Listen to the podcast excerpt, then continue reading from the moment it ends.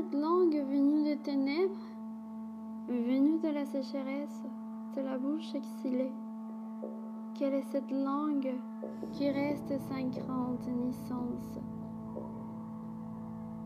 Cette langue est rêve et honnête, car elle parle sans s'enterrer.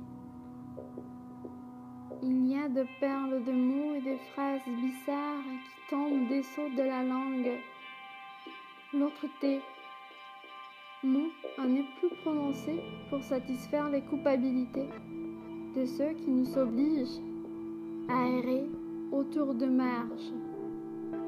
Langue polyphonique, sans centre, sans périphérie.